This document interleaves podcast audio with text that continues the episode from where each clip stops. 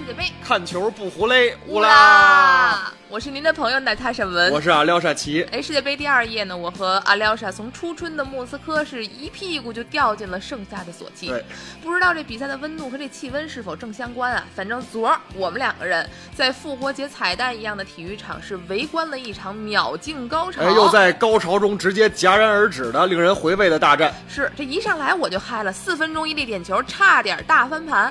另外呢，还有一粒是石破天惊的任意球，直接破门。这两粒入球都是由一个家伙完成的，他就是总裁三票小小罗 C 罗德班恩翁里克里斯蒂亚诺罗纳尔多。当然了，还有一个造成了对手门将低级失误的运动战进球，一共三个帽子戏法，由此成为了在世界杯上上演帽子戏法的岁数最大的人。哎，我不知道 C 罗喜不喜欢这样的称呼。没事，我说他也听不懂。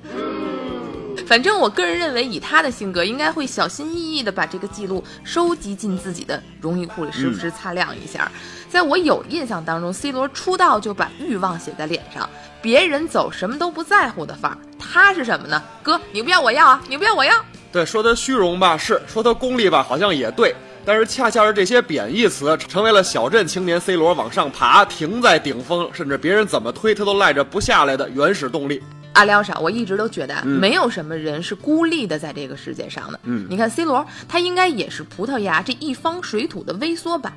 走着，咱瞅一眼地图，您看了吗？那伊比利亚半岛这地儿啊，就好像欧洲伸进大西洋的一只脚，而小国葡萄牙呢，就好像这个脚趾头，他一直想跟脚腕子西班牙较劲。对，但是话是这么说啊，可是国家体量摆在那儿了，你说说，就好像昨儿的比赛，纸面实力放在那儿了。若昂、马里奥、穆蒂尼奥、威廉、卡瓦略，怎么能和伊涅斯塔、大卫、席尔瓦、伊斯科这些人比呢？是呢，要不是球迷，您得问这前面这仨人都是谁这怎么念那么拗口的？但硬要一较高下的话，你就会发现过度的自尊心，还有天然的个人英雄主义，他就要粉墨登场了。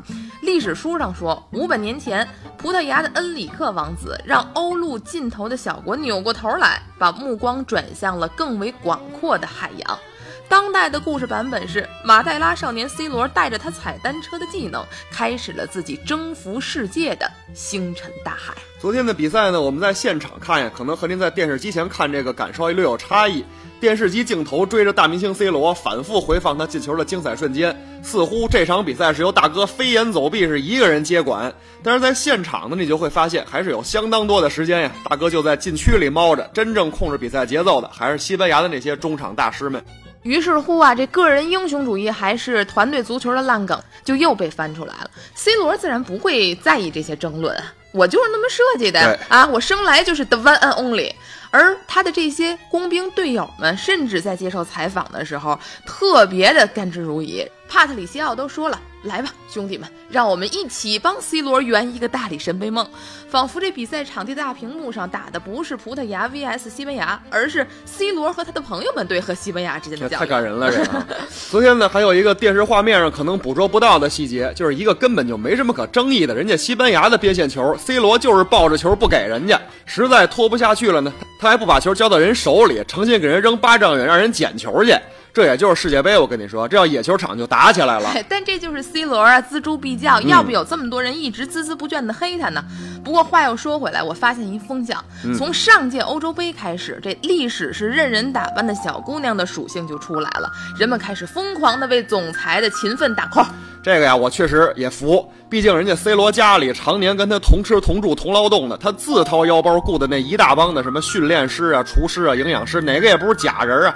让人感叹：第一，有钱真好；第二，真是自律。哎，作为一个从小的葡萄牙球迷，我可是在上高中的时候就和电视里一屁股坐在地上哭鼻子的小小罗一块抹过泪儿啊！你看着比他惨，你还多抹一把鼻涕。你让我说完，昨天我从家里的小客厅来到了世界杯现场，为葡萄牙呐喊。这十八年穿越过来，我也挺激动的，这我嗓子都喊哑了。昨儿发工资都没看张文这么激动。但我喜欢的就是毛病一大堆，还死不悔改，和全世界的风轻云淡、正面硬刚的小小罗。如果本届杯赛哥们儿真能加冕球王，我想我也会哭。但是我希望后来人能够看到的是更为立体的他，而不是鸡汤文里白璧无瑕的球王。对，不是那种洗头水广告里的完美的假人。奇闻世界杯，看球不胡累。我们明天再见了。明天见。